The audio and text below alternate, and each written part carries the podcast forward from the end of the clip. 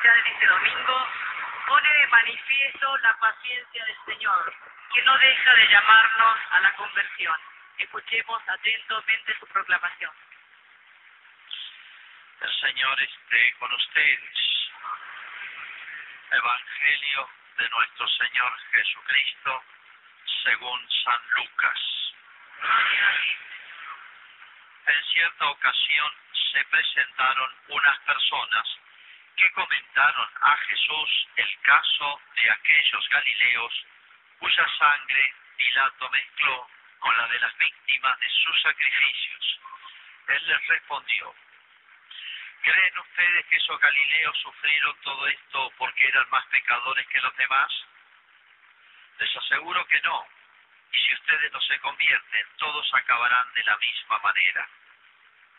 ¿O creen que las 18 personas que murieron cuando se desplomó la torre de Siloé eran más culpables que los demás habitantes de Jerusalén? Les aseguro que no. Y si ustedes no se convierten, todos acabarán de la misma manera. Les dijo también esta parábola. Un hombre tenía una higuera plantada en su viña. Fue a buscar frutos y no los encontró. Dijo entonces al viñador, Hace tres años que vengo a buscar frutos en esta higuera y no los encuentro. Córtala, ¿para qué malgastar la tierra? Pero él respondió, Señor, déjala, todavía este año. Yo removeré la tierra alrededor de ella y la abonaré. Puede ser que así dé frutos en adelante, si no, la cortarás. Es palabra del Señor.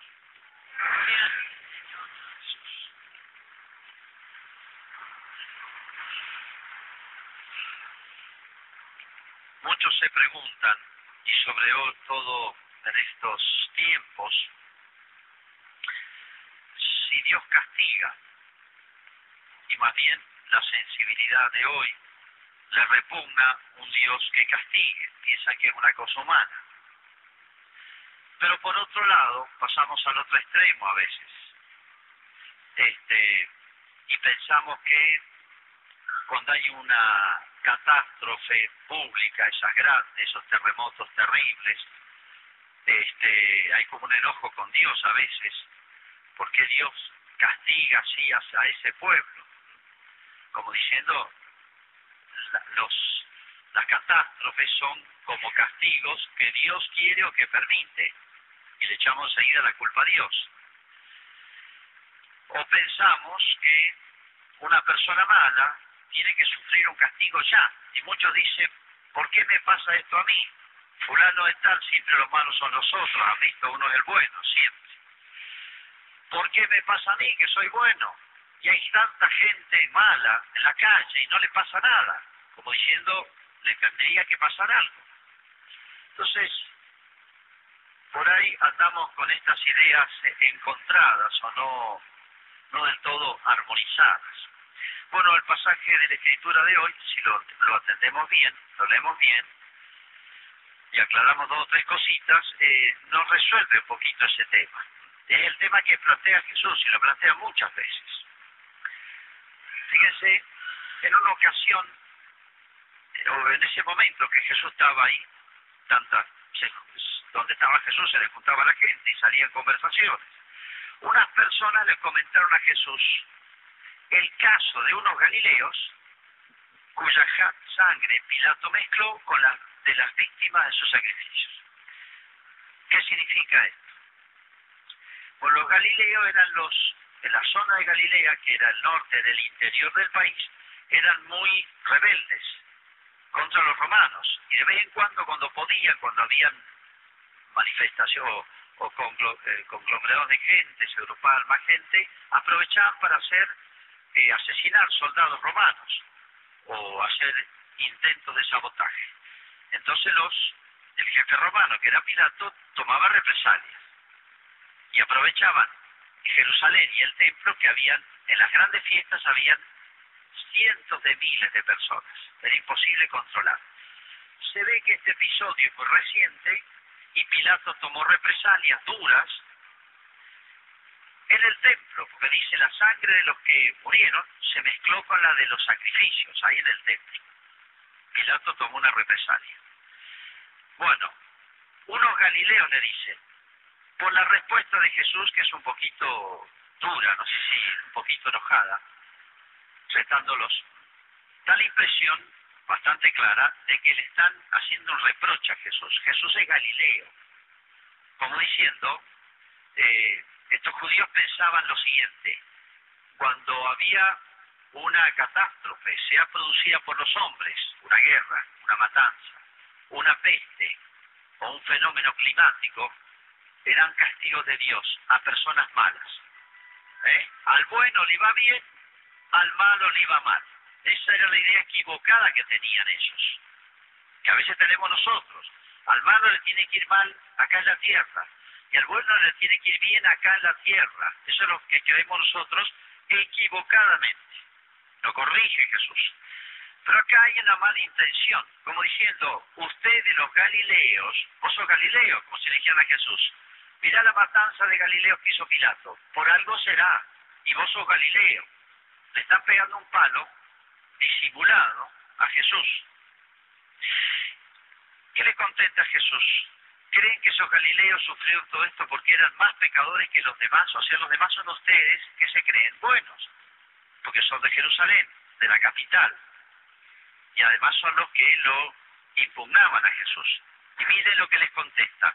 Les aseguro que no. Y si ustedes no se convierten, todos acabarán de la misma manera.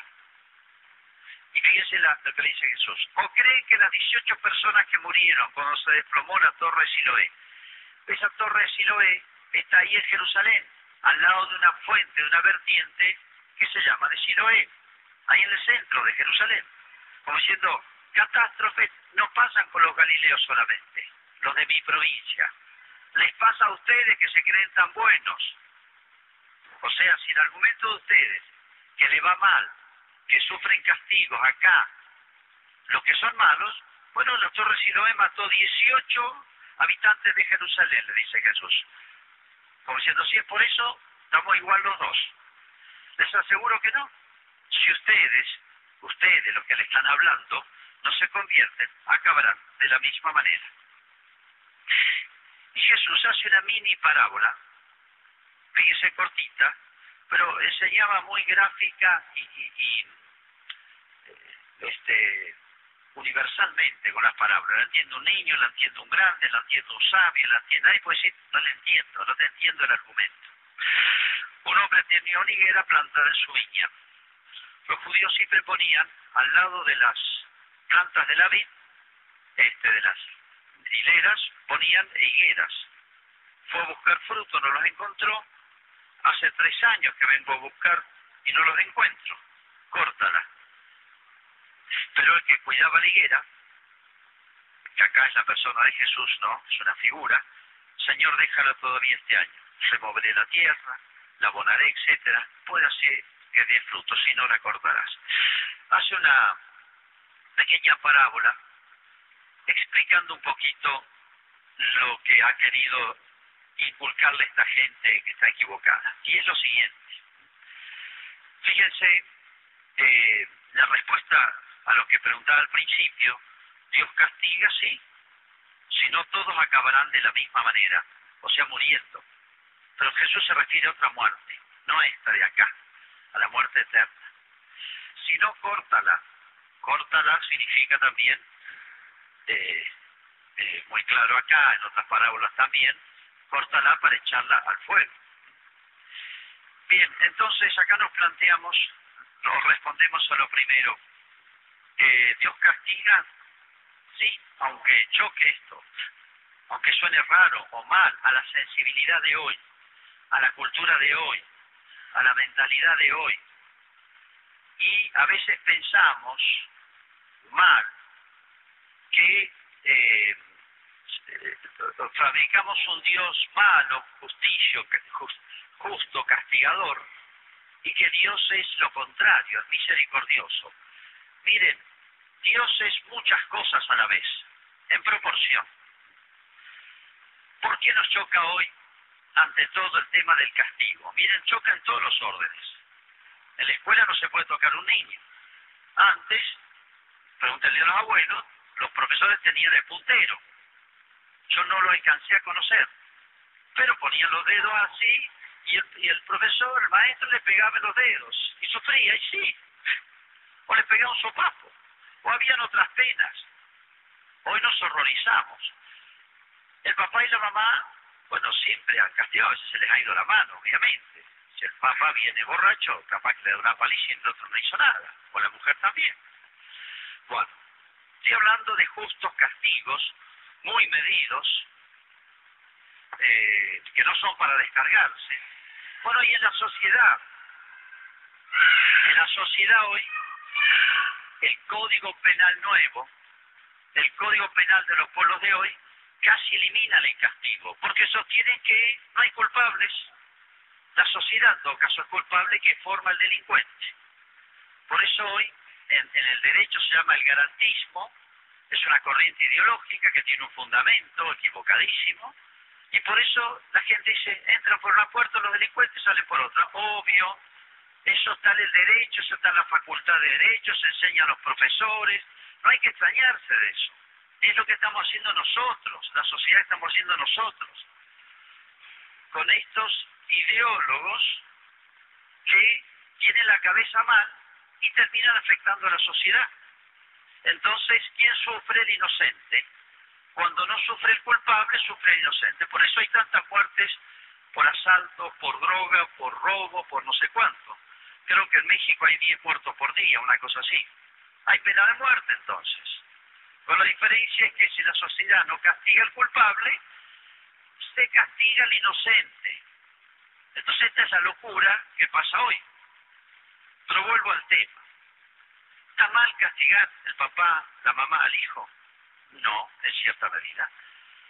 ¿Está mal en la escuela castigar un poquito más, apretar la disciplina y castigo? No, no. Aunque a usted le va a extrañar lo que estoy diciendo y algunos hasta se escandalicen. ¿La sociedad puede castigar? Sí, debe. Antes se ponían castigos duros. Por ejemplo, hasta la época de San Martín, en el ejército de San Martín, el que blasfemaba o se insultaba a Dios, se le atravesaba la lengua con un, un hierro al rojo vivo. Uno dice, qué barbaridad. No, tenía sentido de la culpa, tenía sentido el delito. Había muchas penas duras en la antigüedad. Bueno, y Dios castiga, sí, lo, acaba de decir Jesús. Todos acabarán de la misma manera, pero se refiere no a la muerte acá en la tierra, sino a la muerte eterna. Es el infierno, exige. Pero vamos a entender bien esto, porque el Padre es el Dios malo. Usted está presentando un Dios malo y, el Papa de hoy presenta un Dios bueno. No, mire, Dios es Dios, ni, eh, es el de siempre. Yo no fabrico ningún Dios, ni el Papa, ni todos los papas juntos, ni todos los santos. Dios es como es. Pero fíjese, primero, ¿por qué nos repugna hoy el castigo? En todos los órdenes, de Dios, de la sociedad, de la escuela y del papá y la mamá. Por lo siguiente, y esto es lo importante que, que quisiera poder explicarme. El castigo supone una culpa, supone hacerse cargo, el perro no puede ser castigado, porque no, pobrecito, aunque haga macanas grandísimas, pero no, no tiene libertad, no tiene conciencia. El ser libre sí, es parte de nuestra dignidad. El castigo supone la culpa, y la culpa supone haber transgredido una ley.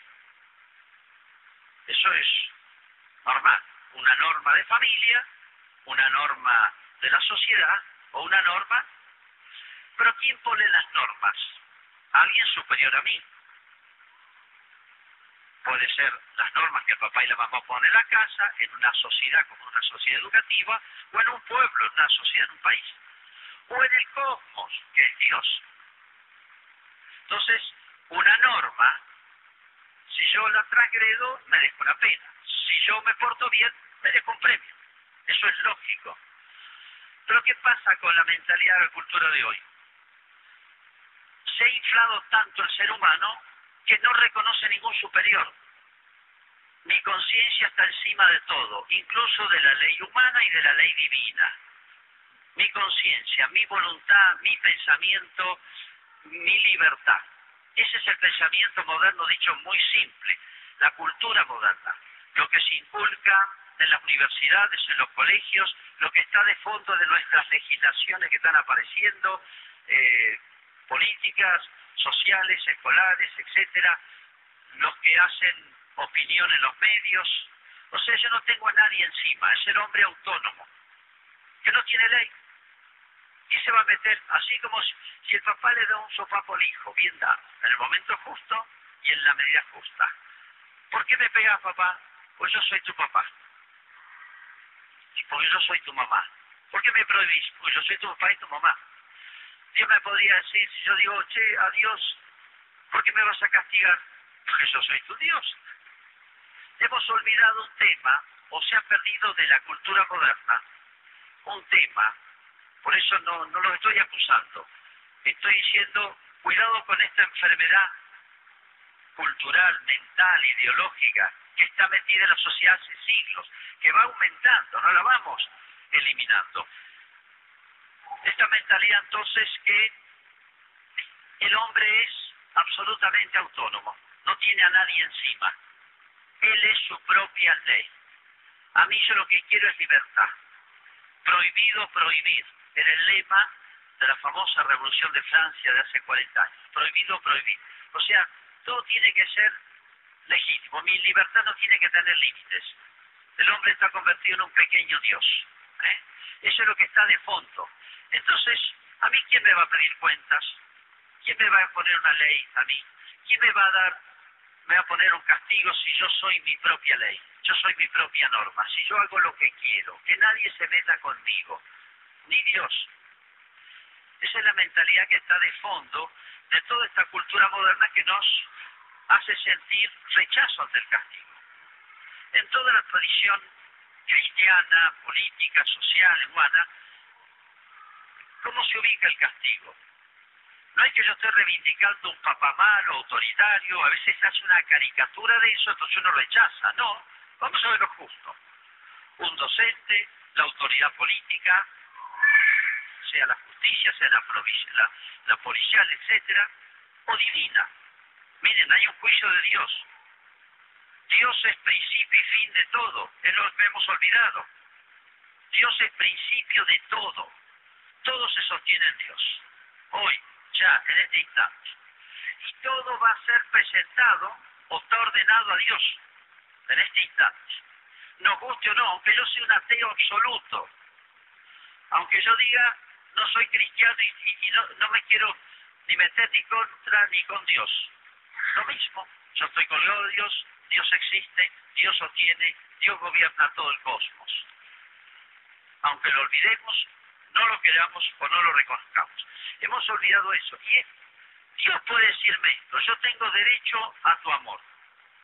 Es feo decirlo, como el papá, aunque no se lo diga, o la mamá, tiene derecho al amor, al respeto, o al menos al respeto, si no al amor. Respetame, pues soy tu papá. Si el niñito de 12 años insulta al papá o a la mamá, tengo derecho a que me respetes, soy tu papá.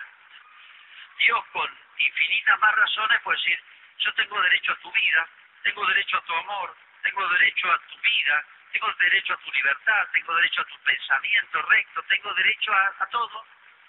Hoy no hay derechos divinos, ¿se han dado cuenta? Hay solo derechos humanos. Vez pasada tuvieron que sacar murciélagos de una escuela. Los tuvieron que poner una bolsa y llevarlos a un cerro, porque no se puede tocar un murciélago, porque tiene derecho a los murciélagos. Acá en Mendoza sabía. No se puede matar un murciélago, va contra la ley, la legislación nuestra. Pero Dios no tiene derechos. Repito, tienen derecho los murciélagos acá, pero Dios no tiene derechos en la sociedad de hoy. O han visto los derechos divinos de Cristo en algún lugar, lo han visto en algún lugar público, lo han visto enseñar en algún lado. Y en realidad el único que tiene derechos y es el que fundamenta los demás derechos del papá, de la mamá, del superior, etcétera, es Dios. Porque Dios tiene derecho a mi corazón, a mi vida, a mi tiempo, a mi libertad, a mi pensamiento. Es porque Jesús nos dice conviértanse. ¿Qué significa conviértanse? Eh, encamínense hacia la vida. Así como el papá y la mamá, si le dan un sopapo, vamos a hablar de un buen papá y de una buena mamá, óptimos. Le conviene al hijo, dado justo, después lo va a reconocer. Fue justo, me hizo bien, me reveló, pero lo que necesitaba. Dios cuando se enoja y Dios nos sacude y Dios nos apapea un poquito, es para decirme, mira, estás caminando hacia un abismo, te vas a suicidar, yo te quiero llevar a la vida. Entonces, estos sopapos divinos, estos sacudones divinos de la tierra, son para evitar que venga la muerte que no tiene remedio. Es como si Dios nos dijera, mira, te quiero tanto, que por eso quiero tu amor, tu pensamiento, yo te fabriqué, yo manejo el universo, yo sé cómo son las cosas. No le vamos a explicar a Dios, mirá, la dignidad humana, mirá, yo sé lo que está bien y lo que está mal, yo sé lo que tengo que hacer. Dios me diría, riéndose, mirá, me va a explicar a mí que te fabriqué. Le vamos a explicar a Dios lo que está bien y lo que está mal. Entonces, cuando Dios nos pide, nos urge, fíjese en la higuera, un año, dos años, tres años, es lo que hacemos nosotros. Si uno tiene una vaca que es machorra, que no, no da cría, bueno, la engordo y la vendo, no la voy a tener si no me da crías. Es lo que hacemos nosotros. Si un terreno no sirve para cultivarlo, no le voy a echar agua, no voy a desperdiciar trabajo y agua. Somos así, pero Dios es de la mejor manera, sí, sabe lo que nos conviene y cuando nos urge la conversión y nos reclama y nos apura y nos aprieta y nos persigue, está queriendo nuestro bien. Si hay alguien que lo sabe, es Dios. Por eso, fíjense, reconstruyan el episodio, murió gente, etcétera. Es como si Jesús le dice, si ustedes no se convierten, o sea, vienen con mala intención, no sean tontos, no les hace bien. Me quieren ganar una discusión a mí, me quieren demostrar que yo estoy equivocado. O no sean tontos. Yo quiero el bien de ustedes, aunque sean mis enemigos, quiero el bien de ustedes. ¿Y cuál es el bien de ustedes? Conviértanse. Es el grito de Jesús, es el grito de la iglesia, es el grito de Dios, a todos, porque sabe lo que vale una vida, sabe lo que, vale un alma, y Dios sabe lo que nosotros, mil cosas que nosotros no sabemos, lo que es la eternidad. Acá todas las cosas pasan, lo bueno y lo malo, pasa y pasa rápido. Esta vida es corta, todo pasa, lo bueno y lo malo. Y Dios sabe muy bien que después viene la eternidad. Y Dios sabe lo que es la eternidad. Es el para siempre, para siempre, para siempre. Bueno o malo, terrible o hermosísimo, cielo e infierno. Pensamos poco en eso.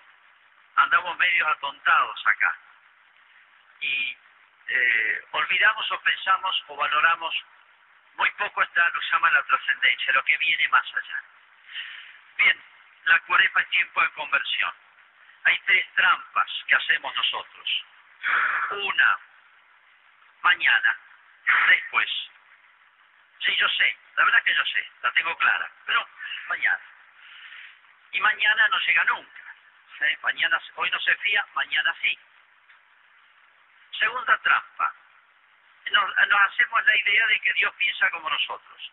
No hacemos el esfuerzo de ser honestos. La verdad, la verdad es el primer paso para convertirse. La verdad es que es así la cosa. Está bien, está mal. Estoy haciendo esto, estoy haciendo mal. Entonces no, no hacer opinar a Dios, a Cristo, al Papa, tomar una frase del Papa, de la Iglesia, etcétera, para justificarme. Hay que ser honesto, hay que ser claro. Tercera trampa, embrollarme, aturdirme con las cosas de esta vida, sobran. ¿Cuántas preocupaciones hay de salud, de trabajo, de futuro, de proyectos? Eh, podemos llenar la vida de cosas que nos aturden un poquito. Es como una especie de droga. ¿Por qué los pibes se drogan o se emborrachan? Viven en un mundo ficticio que no existe, al menos por un rato. Después la cruda realidad. Bueno, hay otras drogas.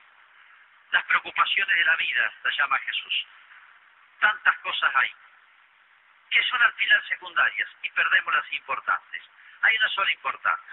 Jesús definió todo lo que vino a ser, toda la misión de la iglesia en dos palabras, conviértanse, siempre hay algo que corregir, que enderezar, que el reino de Dios está cerca. Los dos temas.